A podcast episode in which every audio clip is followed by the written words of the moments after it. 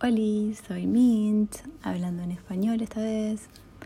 Eh, quería hablarles de un tema que me parece que afecta todo, tanto el desempeño que uno tiene como freelancer, como la vida cotidiana, como las relaciones y demás.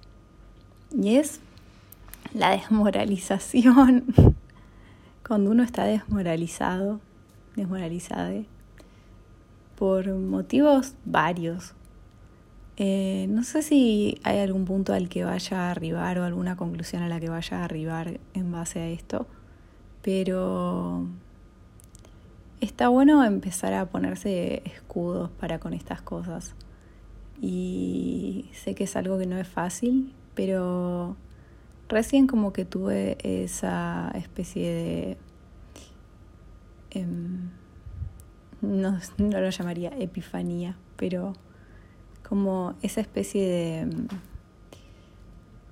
visión, porque para dispersarme, para pasar un momento lindo con amiguis, me puse a jugar un juego y soy pésimo en ese juego.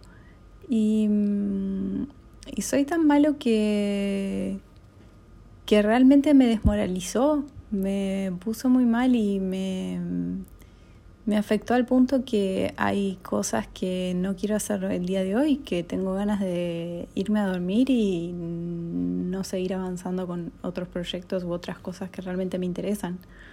Entonces, cuidar esos puntos débiles y tenerlos en cuenta y lograr detectarlos creo que también es una parte importante de lograr eh,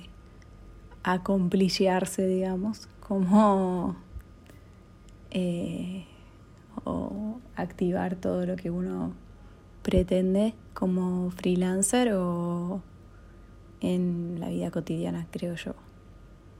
Eso.